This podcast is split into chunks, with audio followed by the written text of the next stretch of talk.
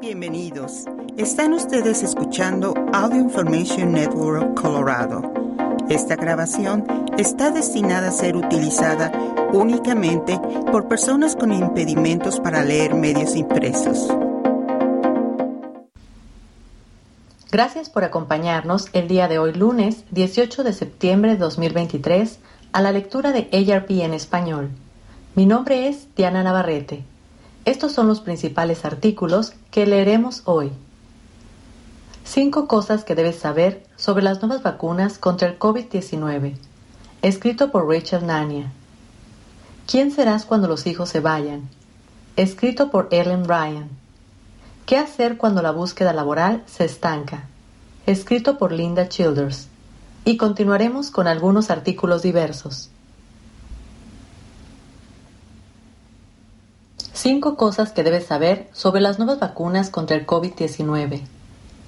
¿Quién puede recibir las vacunas? ¿Cuánto cuestan? ¿Cuándo vacunarte? Y más. Las autoridades de salud han aprobado un nuevo lote de vacunas contra el COVID-19 que se están distribuyendo a farmacias y clínicas de salud en todo el país. Esto es lo que necesitas saber sobre las nuevas vacunas de Moderna y Pfizer BioNTech, incluido quién puede recibirlas ¿Y qué esperar cuando te vacunes? 1.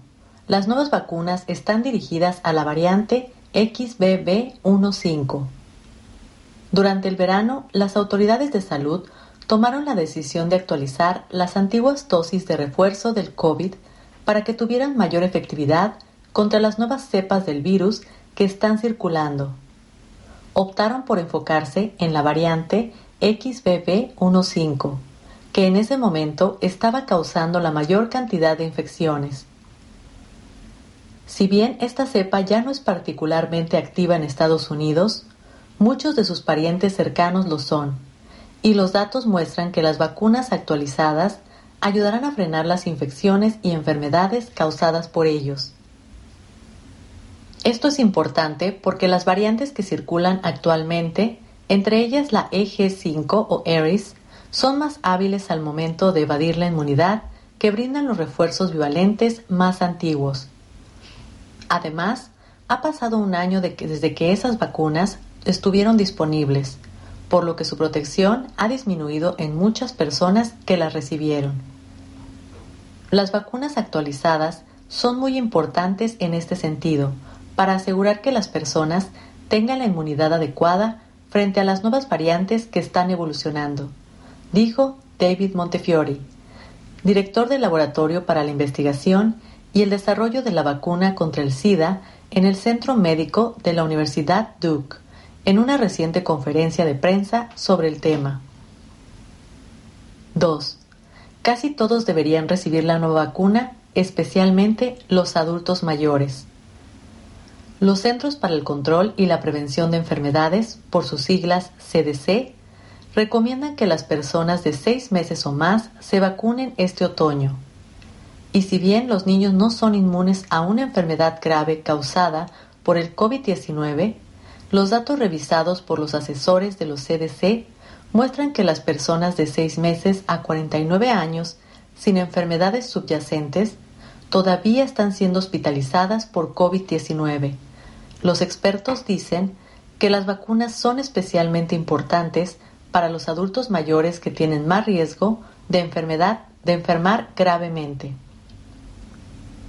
Según datos de los CDC, más de 2.600 personas en Estados Unidos son hospitalizadas cada día con COVID-19 y la tasa entre los adultos mayores es más alta que entre los grupos de edad más jóvenes. A medida que envejecemos, todos pasamos por un proceso denominado inmunosenescencia, que consiste en el estancamiento o el olvido de nuestro sistema inmunitario a la hora de recordar cosas contra las que antes éramos capaces de luchar y de tener una buena inmunidad, explica el doctor Cameron Wolf, especialista en enfermedades infecciosas de Duke Health y profesor asociado de la Facultad de Medicina de la, de la Universidad Duke. Además de las defensas inmunitarias menos sólidas, los adultos mayores también tienen más probabilidades de tener enfermedades crónicas que puedan causar complicaciones contra el COVID-19. 3. Los efectos secundarios de la vacuna son los mismos. No hay nada nuevo que reportar cuando se trata de efectos secundarios. Los datos revisados por los reguladores de la salud muestran que los efectos secundarios que algunas personas experimentan al recibir una nueva vacuna contra el COVID-19 son comparables con los de las versiones anteriores. Los síntomas comunes incluyen dolor o hinchazón en el lugar de la inyección, dolor de cabeza, fatiga, dolor muscular, escalofríos, fiebre o náusea. Los CDC dicen que el ibuprofeno, el acetaminofén, la aspirina o los antihistamínicos pueden ayudar a aliviar estos síntomas después de la inyección. 4. Puedes vacunarte contra el COVID y la gripe al mismo tiempo. Muchos expertos están animando a las personas a recibir la nueva vacuna contra el COVID y la vacuna contra la gripe de este año al mismo tiempo. Al igual que con el COVID-19, los adultos mayores corren un alto riesgo de enfermar gravemente por la gripe. Según los CDC, aproximadamente el 90% de las muertes relacionadas con la gripe y entre el 50 y el 70% de las hospitalizaciones ocurren entre adultos de 65 años o más. Recibir ambas vacunas a la vez te ahorrará tiempo, ya que el momento ideal para vacunarte contra la gripe es en septiembre u octubre. Además, los estudios demuestran que una vacuna no afectará la eficacia de la otra, señala Wolf. 5. Las vacunas siguen siendo gratuitas para la mayoría de las personas. Esta es la primera vez que el gobierno no tiene cobertura universal para el costo de las vacunas contra el COVID. Sin embargo, muchas personas no tendrán que pagar de su bolsillo cuando vayan a recibirlas. Las vacunas seguirán siendo gratuitas para la mayoría de las personas con Medicare, Medicaid y seguro privado. El gobierno federal ha dicho que planea cubrir temporalmente los costos de la vacuna para los aproximadamente 25 a 30 millones de adultos sin seguro a través del programa temporal Bridge, administrado por los CDC. Esto también cubrirá el costo de las vacunas para las personas con seguro insuficiente cuyos planes de salud no cubren las vacunas.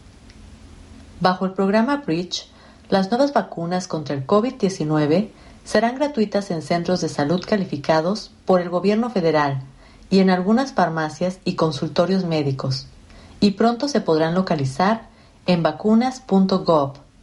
Sin cobertura, se espera que los precios de lista de las vacunas sean entre 120 y 130 dólares.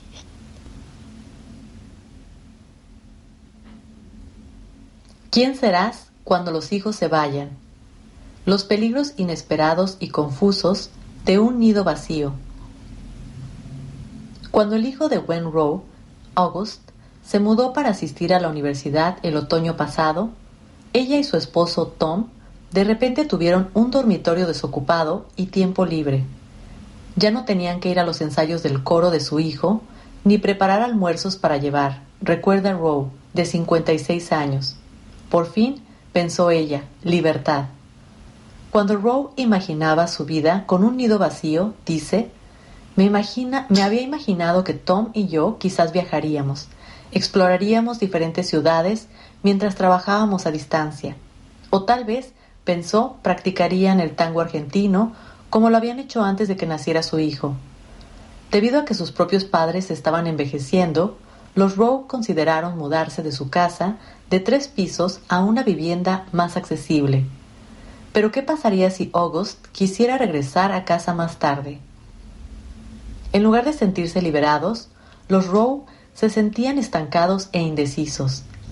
Ha sido difícil determinar qué dirección seguir, dice Wen. Es un problema del nido vacío del que poco se habla. Además de extrañar a sus hijos, muchos padres informan que sienten confusión y ansiedad sobre sus propias vidas. Se sienten hasta atascados e incapaces de planificar. Jim Burns que ahora tiene 69 años, Estuvo en esta situación cuando tenía alrededor de 55. Burns, consejero pastoral, había creado a sus tres hijos con su esposa Kathy en su hogar en Dana Point, California. Cuando su último hijo se mudó, recuerda Burns, la pareja sintió desesperación. Durante 23 años, nuestra identidad giraba alrededor de ser padres, explica. Tuvimos que reinventar nuestra propia vida. ¿Cómo íbamos a hacer eso?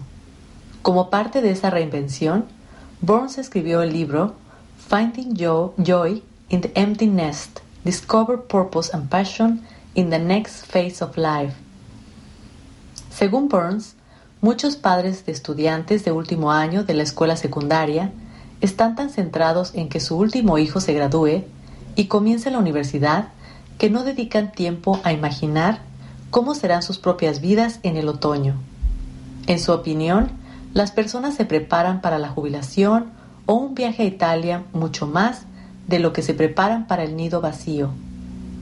Al menos, Patty Smith pudo comenzar a prepararse poco a poco. Cuando su hija se mudó de la casa el pasado mes de octubre, la consejera personal del área de Los Ángeles, de 59 años, le estaba dando los toques finales a un libro sobre las transiciones de vida llamado What Am I to Do Now? Simple Strategies to Navigate the Unknown and Ignite What's Next in Your Life. Después de haber trabajado con muchos clientes de entre 40 y 60 años, sabía que los sentimientos de pérdida eran una parte natural del nido vacío, pero también creía que la transición ofrecía la oportunidad para recalibrar sus propias metas Oportunidades de un nido vacío. Si tu último hijo se va a mudar este otoño o todavía te sientes confundido después de la mudanza, los expertos sugieren seguir estos pasos para retomar tu camino. Piensa a largo plazo. Podrías vivir con un nido vacío por mucho más tiempo del que dedicaste a la crianza de tus hijos. ¿Qué harás con ese tiempo? Piensa en grande Comienza a jugar pickleball. No es un plan para lo que podría ser décadas de vida. Delega tus responsabilidades. Si todavía participas en los deportes, las actividades artísticas o las organizaciones de servicios de tus hijos, haz un plan de sucesión. Es el turno de otra persona, dice Burns. Cuida de tu matrimonio. Pasar de una familia a una pareja puede causar estrés inesperado en la relación, dice Karishma Mukherjee, psicoterapeuta de Oak Park, Illinois, que trabaja con adolescentes y parejas. Cualquier conflicto que una pareja haya reprimido por el bien de la armonía familiar debe abordarse en terapia si es necesario. Ten una estrategia ahora que estás solo. Si eres un padre soltero, la pérdida de tu compañero adolescente puede ser especialmente difícil. Tómate el tiempo que necesites para llorar tu pérdida, pero no te conviertas en un ermitaño, aconseja Carol Busowski, periodista de 64 años de Coral Springs, Florida, y autora de Empty Nest Single Parent, Moving the Needle Toward a Purpose Life. Reunirte con las mismas personas con regularidad puede forjar lazos más estrechos que intentar hacer demasiado. Considera un perro. Si no tienes una mascota, adoptar una ofrece una forma de cuidado con menos estrés y mucho afecto, dice Borsosowski. Y un buen perro guardián te brinda una sensación de seguridad si estás solo en casa. Sé un buen ejemplo. A pesar de que no viven contigo, tus hijos todavía pueden ver lo que haces. ¿Qué tipo de comportamiento quieres mostrarles? Cuando los animas a asumir riesgos y a seguir sus sueños, les estás diciendo que los espera un mundo grande, dice Smith. Bueno, ese mundo grande también te espera a ti.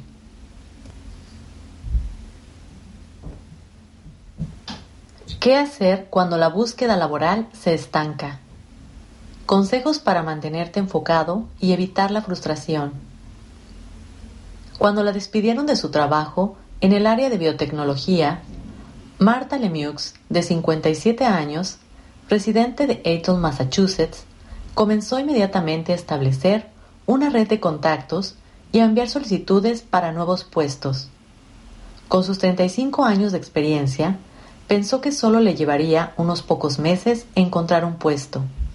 En cambio, Lemieux se encontró con que enviaba solicitudes para muchos puestos y solo recibía silencio de los posibles empleadores. Esta era la primera vez en mi carrera que no tenía otro empleo esperando, así que no sabía qué anticipar, dice Lemieux. En cinco meses me postulé para 96 puestos, tuve cinco entrevistas y experimenté un poco de depresión combinada con una sensación abrumadora de no ser valorada. Buscar trabajo puede ser extenuante, tanto mental como físicamente. Enviar cientos de, de resúmenes, no obtener respuesta de los empleadores y sentir la incertidumbre que genera una búsqueda de empleo prolongada puede causar agotamiento. Los trabajadores mayores pueden ser especialmente vulnerables a la fatiga de la búsqueda laboral porque es más probable que su desempleo sea más prolongado. Según datos recientes, casi el 26% de las personas de 55 años o más que están desempleadas lo han estado durante seis meses o más.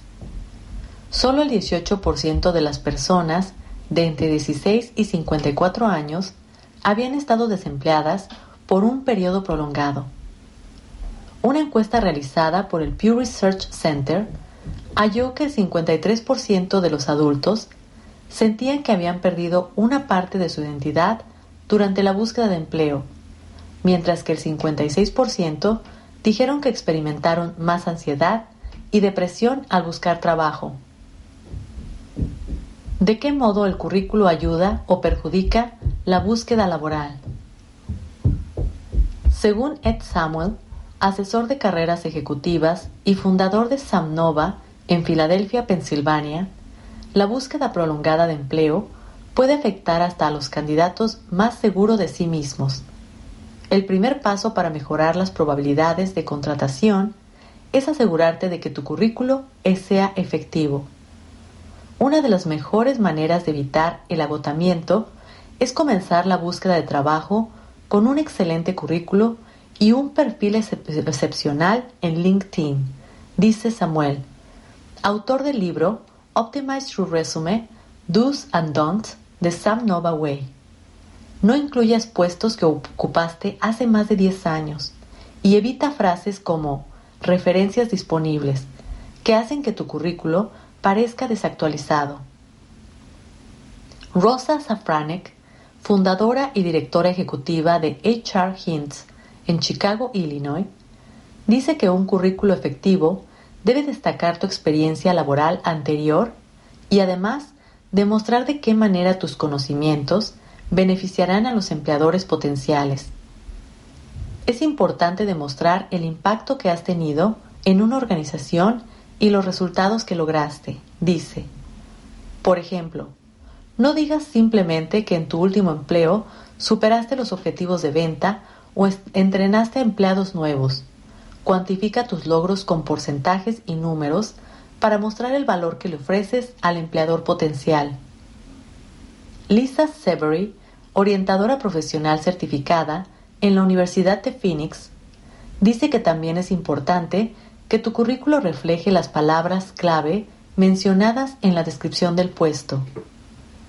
Muchos encargados de reclutamiento usan lo que se conoce como sistemas de seguimiento de postulantes, por sus siglas ATS, que son programas de computación que evalúan los currículos y le asignan prioridad basándose en la relevancia que tienen para el puesto descrito, dice Severy. Para asegurar que tu currículo pase la evaluación del ATS, debes incluir información relevante y palabras clave relacionadas con el puesto. Si deseas asistencia personalizada para mejorar tu currículo, ARP ofrece revisiones gratuitas de currículos a través de su servicio Resume Advisor. La conexión con otros buscadores de empleo puede ayudarte a mantenerte enfocado. Cuando la búsqueda laboral se, se, extiende varios meses o más, es fácil tener periodos en los que dudas de ti mismo. Participar en grupos de contactos profesionales o trabajar con un orientador laboral ayuda a mantener la motivación y eleva la confianza, dice Samuel. Las conexiones profesionales también son una manera excelente de ingresar al mercado laboral oculto y enterarte de puestos que no se han publicado. Y menciona el grupo nacional Great Careers como un lugar donde quienes buscan empleo pueden encontrar educación, redes de contacto, talleres virtuales y apoyo continuo. El programa Back to Work 50 Plus de ARP Foundation también ofrece orientación y recursos para los adultos mayores que buscan empleo. El trabajo tiende a ser una de las principales formas en que nos conectamos con el mundo fuera de nuestra familia, de modo que cuando no tenemos un empleo, perdemos esas valiosas conexiones, dice Severy. Es importante que quienes buscan trabajo se conecten con una comunidad profesional, no solo para avanzar en su carrera, sino también para permanecer conectados con otros durante una búsqueda laboral estresante. Ocuparte de ti puede ayudar a ganarle al agotamiento por la búsqueda de trabajo. Para evitar agotarte con la búsqueda, los expertos en orientación profesional advierten que no debes dejar que la búsqueda se apodere de tu vida.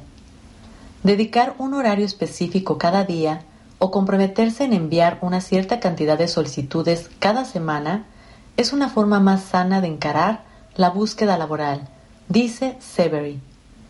Cuídate y evita el agotamiento haciendo cosas como dar caminatas diarias y dormir bien por la noche.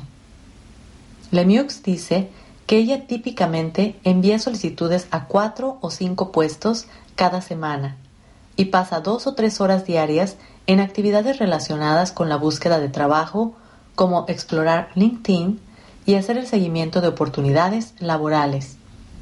Por la tarde, saco tiempo para trabajar en el jardín, pasear a los perros, completar tareas en la casa o hacer diligencias, y eso me hace sentir productiva, dice. Si no tuviera una rutina, se me pasaría el día completo y sentiría que no he logrado nada significativo.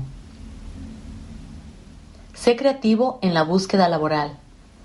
Cuando los buscadores de trabajo se sienten agotados, Severy dice que podría ser el momento de considerar una nueva estrategia.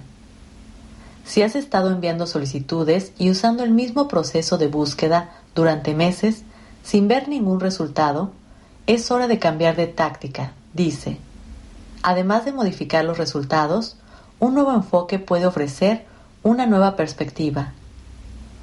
Summer dice que los orientadores profesionales pueden ofrecer comentarios sobre el currículo y asesoramiento sobre técnicas de entrevistas a quienes buscan empleo y así aumentar sus probabilidades de obtener un puesto. Enviar currículos no es suficiente. Quienes buscan empleo deben tener un perfil en LinkedIn que destaque sus puntos fuertes, su experiencia y sus habilidades en redes sociales, dice.